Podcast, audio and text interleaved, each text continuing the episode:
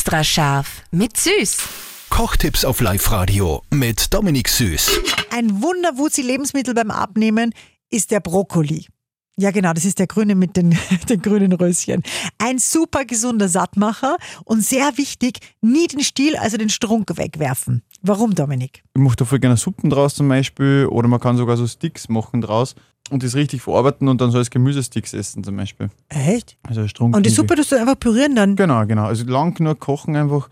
Aber das ist wie bei ganz vielen Sachen mit der Schale auch, gell? Viele schmeißen immer die Schalen überall weg. Ich sage, ich kaufe lieber ein bisschen eine teurere Bio-Karotten oder eine von Bauern aus der Umgebung.